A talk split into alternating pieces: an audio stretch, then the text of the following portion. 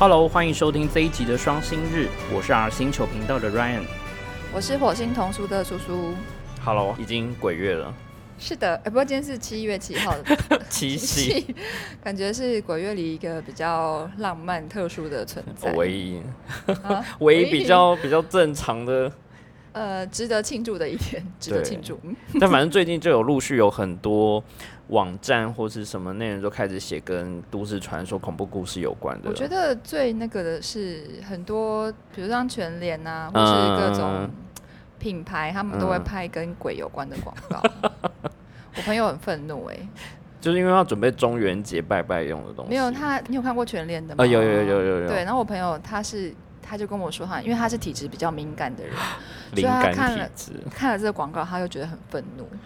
他觉得怎么可以就是拍这种广告？好，那对今天会是苏苏先，对我今天呢也是要介绍一个算是蛮应景的呃一个新闻，最強最強最強最強の自動書悪夢的融合ホラー漫画界の記載伊藤潤二の傑作漫画を小説化 2020年6月25日に自動書「何かが奇妙な物語」を2冊同時発売表紙は2冊とも伊藤潤二氏書き下ろしのオリジナルイラスト。这个呢，我刚刚前面就很像在鬼打墙，就是一直重复听到同样的字，对它其实汉字是不一样的，嗯然后他故意就是去谐音同样对的。他其实他是写最强、最凶、最惊惊吓的惊、最恐、最恐怖的儿童书。就日文发音起来是一样的。对我们刚才讨论说，听起来很像高捷的广播那个巨蛋战。巨 蛋巨蛋，巨蛋，巨蛋，高雄 Arena，这应该是高雄人才会懂的梗。对啊，对，然后这个呢，我觉得非常的特别，嗯，大家应该都知道伊藤润二，就对啊，是没有应该没有人不知道。对，他的漫画居然改编成小说，而且他的设定是就是儿童书。好酷哦！因为正常来讲，他以前的恐怖漫画都会改编成电影或动画。我觉得这应该是在所谓的书界，不能说嗯文学界，好像算是前所未见的一个尝试。哎，你说改成小小朋友看的，呃，没有，我是说，嗯、就比如说我们常见到，比如说是小说改成漫画，就是从字比较多的变变成比较字比较少，的，或者改编成绘本，或者改编成比如说电影啊，或者是戏剧，就从平面的文字变成立体的视觉对这加声音。种也有，然后或是嗯就是。我觉得好像比较简单的，就是比如说我们很多童书界现在很流行，就是呃把一些长篇的文学名著，可能大家没有人想看的，然后改编成漫画，其实小朋友就很喜欢，因为本来小朋友就比较喜欢漫画。嗯我觉得这有点像逆向操作，就是居然把比较容易看的漫画，而且是恐怖漫画，大家可能就是想要看那个恐怖的图，嗯然后把它改成小说。嗯嗯，应该我想得到是没有同样的例子耶，这应该是很创新。，对，所以我觉得真的很特别。嗯而且它，因为我，可是其实这种种可能有另外一种效果，因为比如说，如果你看图像的话，嗯嗯其实你嗯就是那种现场的感觉，就是那种他想要描述的东西，它其实是很具象，因为它是用图像呈现。我觉得用文字看，可能就会有更多想象的空间。嗯，这个的话，其实它里面还是保有图像的部分嘛。对，这这个我觉得它也是它这个系列，这呃不是这个系列，这个两这两本书很特别的地方，就是它在那种很高潮，就是可能最恐怖的场景，嗯，它就是用原原本漫画里面的图像，然后把它放进去。那文字呢？文字它就是有，就是他其实我看了一下他一篇访谈，他就有说，可能有些人会觉得说，哎，既然是小说，嗯，为什么不全部都用，是都都是文字字？嗯，对，或是有些人会觉得，那你既然都是在重新做一本了，那为什么这个场景不重新画？啊，可是他觉得说，你把原本的那个图就是放进去，嗯跟这个文字结合，其实算算是一个很有趣的尝试。就是你可能不会，呃，就是我觉得可能你看漫画的人，嗯就是那些本来的读者，嗯看到这一页的时候，突然觉得说，哎、就是有一种那种熟悉的感觉。而且它并不是就是说啊，我就直接把那个图就是 Sono 妈妈嗯就是直接的放进去。他为了就是配合那种我们说看书跟看电子书最大的差别，可能就是翻页的嗯，翻页的效果。嗯。它可能是为了要制造那个翻页的效果，所以他会故意把那个文字的字数就是编排有对，就是做安排，对，就是特别，比如说你可能这一页应该通常都是翻翻到下去，然后就被吓到这样子，所以它通常应该是嗯。图像会是在右边那一页。因为通常，呃，认识伊藤润二后是喜欢看恐怖小说跟漫画的人，对这个应该接受度都很大，就是几乎，比如说文字也爱看，漫画也爱看，然后甚至他可能从小就爱看，只是说很难想到说，呃，伊藤润二的作品可以同时把漫画跟小说这两件事情结合，所以一下子达到不同年龄层哎。而且他是给儿童，那表示妈妈看的时候，怎么妈当年也是被吓的。我觉得这个很有趣的是，他的书要直接写儿童书史上最凶极的恐怖。然后另外一本是最荆棘的恐怖，它就是直接就是打，就是就是恐怖，嗯我没有在跟你开玩笑。嗯，而且它里面就提到一个，呃，就是说，就是口多莫达瓦达玛西德瓦奈，就它不会因为是儿童书或是小朋友，就去特别刻意删减或是删减一些什么啊，就是保护太过剂啊，于激烈、啊，或是普遍级。对，他说因为这样子做，小朋友一定看得出来。嗯。因为小朋友其实我觉得应该也是会去看漫画吧，嗯就是同样如果你会看文字的话，我觉得你对，然后他们就觉得说，如果你在做这些，就是因为说哦，因为是儿童书，所以我做了一些去删减或者是嗯进化的工作，小朋友一定会失去那个原汁原味的对。小朋友就会觉得说，嗯，干嘛？是因为是因为是儿童书，所以就好像没有那么精彩嘛，或者什么，就是像我们看电视转播电影，不是嗯。都会打一些马赛克或者是消音那种感觉。所以他不会做这种事，所以他其实里面就算有一些暴力啊，或是比较一些视觉嗯，感官刺就是冲击的嗯场景，它还是就是照实的呈现。这其实我觉得对于感官或是对于想象力，就像它里面报道有讲的，其实是好的。因为如果你过于删减，或者是说你刻意回避这些东西，其实对于接受这些资讯的读者，不管他什么年纪，都有可能因为你过度的去屏蔽他和，屏蔽，所以让他少了很多自己原本可能可以想象得到的。对啊，而且我觉得啦，我觉得除非你是不小心看到，我觉得会去看这种书的人本身就是喜欢刺激的人。对啊，我像就像我看恐，因为我是一个很爱看恐怖电影的人，然后嗯。我其实也很爱看这些就是哎、恐我也爱看那种恐怖又逼急或者血很多啊，对啊恐怖故事啊什么，我我就是有有一些人就会很不敢看，但不会怕的，其实都就是不怕啊，对啊，所以其实像我们里面就是日文绘本里面就是阿卡讲以后婴幼儿绘本里面其实就有一本很就经典。是怎么讲，赞皮两论，就是评价非常两嗯。极的一本鬼有鬼的，就是嗯，的小呃婴幼儿绘本。婴幼儿对，他叫他最去去年我要去看他的展，好像五十周年出版五十周年，还是他很厉害，因为他那本书叫《内奈口大雷达》，就是不睡觉的小孩是谁。这好可怕！我光听书名，然后他就是最后的结局，就是不睡觉的小孩就会变成鬼，然后被带到鬼的国度。然后喜欢的小孩就很喜欢，可是如果你去打这个书名啊，它后面就会出现都头拉乌嘛，就是心理创伤。就有些人会被吓到，难怪他会评价两次。对，可是他就说我的长男非常的喜欢。他其实他其实是很教养类的书哦。那跟上次那个六塔是不是有一种异曲同工？哦对啊那个是轻量对级的，这个就是重量级的。我觉得两个都很恐怖哎、就是如果你真的有用恐怖的来讲，我觉得两个都是都是恐怖，嗯嗯。嗯所以但是我很喜欢，因为它好可爱，它图好可爱，嗯，对，然后我自己是很喜欢，所以六堂那本也很可爱，对啊，就是它的画风一开始，比如说餐桌啊，对啊。然后小小的，它现在现在出很多周边呢，都是阿卡讲用的、啊哦。那种什么旋转音乐铃，还有围兜兜啊，就是口水巾什么的。我觉得这有刺激跟教养的成分都有在、哎，对啊，所以我觉得喜欢恐怖嗯东、就是恐怖小说、漫画这种的人，其实就是想要寻求那个刺激。嗯结果你反而因为说、啊，嗯小朋友，所以我不可以给他看这个哦。没有这种事，你反而就是让他尽可能去接触。而且我最近看到一个研究，是喜欢看恐怖电影或者是就是恐怖小说的人，在比较聪明吗？不是在武汉肺炎中，就是比较容易较能够存活 因为就是比较镇定嘛？。对比较镇定，就是他们比较不会受哎、到，我好像也有看到这一对，就是比较不会受到就是太那种就是比如说。世间的变化受到刺激太大，因为我们平常就受到很大的刺激，就是很很很喜欢刺激的人，太多恐怖电影，对，所以可能就是我们平常看很多那种世界末日啊，嗯各种丧尸末啊，所以就是这种事情就是发生的时候，我们就觉得我们好像比较可以有心理准备。嗯，对，然后他这次直接是出两本，嗯，我觉得他他好像选了二十三篇，不同的故事，你就是从它里面各各个嗯漫画里面选了二十三篇这样子。它每一个都非常的经典啊。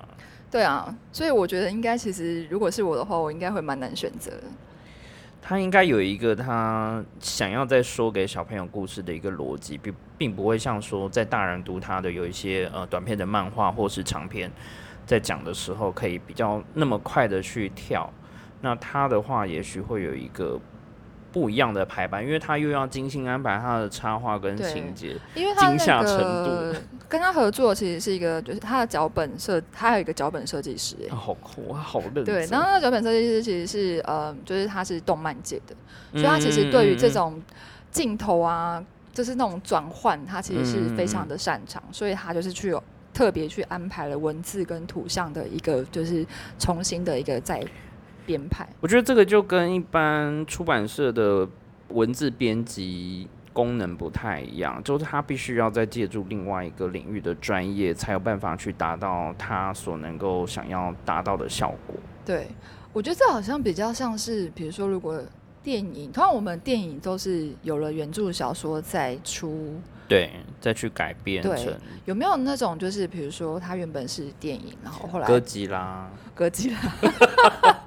就是它开始有它的历史跟周边，但是他还没有一个完整的文本，只是说它的哦故事世界观就是这么大。那的确慢慢是有一些人在把它的故事线去把它收集整理。就是转换成文字，可是它里面就不见得一定有就是配插图这样子。不一定，对，那我觉得这算是一个还蛮蛮好玩的尝试，其实还蛮想看的。对啊，这两本很酷。好，那接下来我要分享的则是 韩国的。好，韩国讲到韩国就是很多恐怖电影啊，不管是那个丧尸还是什么惊悚的杀人，对啊，我就觉得还好啊。之前那个《失速列车》，哎、我超 歘，真的吗？这是唯一有吓到我的一部，真的假的？嗯，唯一。可是我觉得没有很恐怖哎、这个有可能就是就是，我就觉得它是一般的丧尸，只是跑得比较快，还是跑得比较快。因为跑得太快，超过我可以理预期的。可是因为丧尸界本来就是有两种啊，嗯就跑很一种就是很慢，对，然后另外一种就是跑超快的，呃，听到声音就会而且有些还是有更跑得比它更快的啊、而且还有一些是可以沟通。对啊，所以其实丧尸的设定哦，我跟你讲，我恐怖片里面最爱看的就是丧尸片，所以那个对我来讲真的是小 case。好，接下来我要分享的这一则是跟韩国的出版有关。韓国で45万部の大ベストセーラー、怒りや恐怖を感じられない少年の物語。アーモンドが日本でも受ける理由。好，那这是一本在韩国大卖四十五万本的畅销恐怖小说。 韓国ではヤングアダルト向けに刊行され、若者から親世代に支持が広がり、大ヒットしました。その経緯を受けて、日本では逆に大人向けに刊行し、子供も読める一般書として広げようと考えたんです。読者は8割以上が女性です。年齢層は50代前後の子育てを経験した人が主人公の親の名声に共感しながら読んでくださることが多いようです。好，这则呢就是讲去年翻译到了日本，得了今年本屋大赏的第一名，翻译小说的第第一一名名。。我觉得比较有趣的是你刚刚念那一段，就是他在韩国哦，好好久没听到这个字，央姑啊，大了都，它是 YA 小说，就是嗯青少年小说。然后，但是呢，就是从不只是青少年，然后对连就包含 呃大人，就是嗯爸妈，其实非常的就是非常的喜欢。对，可是他在日本，反正他是有点逆逆其道，就他就逆其道行，就是反过来，这就反过反过来，嗯，它就是以大人为主，然后的宣传词又包含说，哎、其实小朋友也可以看哦、这样子。嗯嗯嗯嗯，其实呃，的确这几年真的比较少听到 for YA 的作品、哎，就包括在台 YA 湾其实跟日本、一直都是比较弱势的一个，欧美比较常见，欧美比较多啊，因为其实你看像哈利波特就是 YA 啊，嗯，超多，那我们我们在台湾，像小麦田啊，嗯。小麦田我真的觉得他们很惊人哎、我觉得他们很认真，就是在做这一块，因为都没有人要出，真的没有人要出啊，因为出我觉得很难卖，但是嗯我觉得他们超级认真在做，所以就是要多多给他们鼓励。然后这本小说恐怖的地方是说，他的嗯主角就是一个少年，但是他从小就是没有办法去感觉到各种情绪，喜怒哀乐恐怖都对没有，。那于是他妈妈就会教他用用一些不同的方式去把这几种感情表呃情感的表现记住起来。觉得这很困难哎、这很像科幻片里面电脑去模仿，就是去学习说人类的情绪到底是怎么样。然后结果就是在他十五岁生日的时候，他的妈妈跟祖母就是在路上被歹徒袭就是随机随机杀人，然后就妈妈变成植物人，而且他在当场是没有任何的反应，他就站在旁边看，这超吓人呢、啊。很恐怖。就是他他他虽然就是刚刚我们一开始说，哎、那我们也就是配合这主题讲一个恐怖小说，可是他其实并不是我们真的。里面并没有说什么什么鬼啊，或是怪物，或是灵异事件，超超什么、嗯，超他就是超能很情绪跟心理层面上的，对，我觉得就是一种孤独孤僻嗯的感觉。我觉得那可能就是另外一种恐怖的感觉。然后因为在呃里面的编就负责这本书的编辑，其中一个就有讲到说，其实呃他们观察到现在读者大概有八成以上是女性，而且年龄层大概就是在五十岁上下的人。那因为他们这些人就是有小孩子，就是有这些养育的经验在，所以更可以就是透过主人就是翁。体会到这个样子的状态。这对妈妈来说应该是非常惊吓的小小说吧？就他如果他今天生到一个小孩是这样，对，但他后来是不是有另外一个角色出现？对，然后就是就感情异常激烈的。就是慢慢就会让他开始学习如何去感受到情感或如何去表达。那这个我觉得只要是有身边有小孩，或是你有在教小朋友的人，应该很可以有共感。所以我觉得他可能也是在，虽然我没有看过这本书的内容，嗯不过因为其实我觉得他一开始是呃以给 YA 嘛，就是青少年。嗯嗯我觉得青少年其实有很多情绪是大人没有办法理解的。对，有时候反而是等等到你长大之后，你回头去想，你才知道说，哦，原来你当时那个情绪是什么。对啊，我真的不知道为什么，可能青少年的时候就会特别想要特别中二，或是特别怎么样，然后你可能也很难理解大人在想什么，大人也很难理解嗯你在想嗯什么，嗯，然后可对啊能会自己觉得觉得都没有人了解自己啊，也是一种我觉得那种孤种孤的感觉。对你很难跟大人大人去形容说你现在是在什么状态，有时候你是没有办法用言语去表达。那尤其特别是在青少年阶段，比如说国中转高中，那甚至有些现在是国小就已经开始有这种可能情绪的表达有点障碍等等。然后，因为他看起来这个故事就是像是单亲，又是隔代，就是祖母跟妈妈养育他，所以相对会有的问题好像很明显。嗯，就像我们之前有讨论到社呃韩国文学最近开始兴起的嗯嗯嗯，嗯嗯就是跟我们日本、台湾其实我真的没有不怎么嗯不怎么关心。应该说，我台湾的知识，我真的是台湾文学界的知识，我比较没有那么多。那嗯韩国就是因为它比较多是切合到社会的议题，嗯所以引起了共鸣，而且这些议题的共鸣是可能就是整个亚洲圈是共同我觉得特别是亚洲人会一定有这种感觉。对，所以它可以卖这么好，像他在日本，呃，二零一九年七月发卖，然后出版就六千刷，呃，对六千本，然后现在已经是九刷，然后七万本，超多啊！所以可能将来没过多久之后就会在他一定会破十万，他绝对会是十几万。这本我也觉得他应该可以会被翻进来。因为它其实里面描写这些日常啊，那你相对对把舞台换到台湾，其实更容易去感受。然后尤其说它里面有提，就像我们上次聊的，其实韩国的文学的走向比较偏内在，去剖析内心的世界。对，然后这些东西又是所有的人都有可能经历过的事，不像说日本的小说或者它比较太个人。就是他，就是只有写你自己才知道的事，你可能要进入到他的世界才比较有可能知道，那可能就会有一种纯文学的境界。但韩国文学就是他用一个很小的议题，就是你很日常的东西，可是它可以扩大。嗯，就是不太一样的风格。那台湾呢？台湾的话，我觉 得一半一半。就是也有一些文学作品是比较偏个人情绪的书写，但是也有一部分是希望能够朝比较社会议题或是现在的趋势走向去写的小说，譬如说环境都更，然后或是隔代教养，但是这种小说在台湾不见得会卖。怎么觉得这个现象这样子的，嗯，这样子的感觉跟在绘本界好像有点像。有有类似的状况，对，要么就是写自己个人的小世界，要不然就是蛮主题蛮鲜明的，就是比如说你刚刚提到的那些，嗯，对啊，所以我觉得这本会，因为它在韩国光在韩国就四十五万本，然后到目前差不多快一年时间，日本卖已经将近要十万，那如果你再加上其他的翻译的版权，我相信应该很快它也是会是畅销的作品。而且它可以讨论的议题很多，没错。那我们就期待中文版出版。好，好，那今天这一集就这样喽，拜拜，拜拜。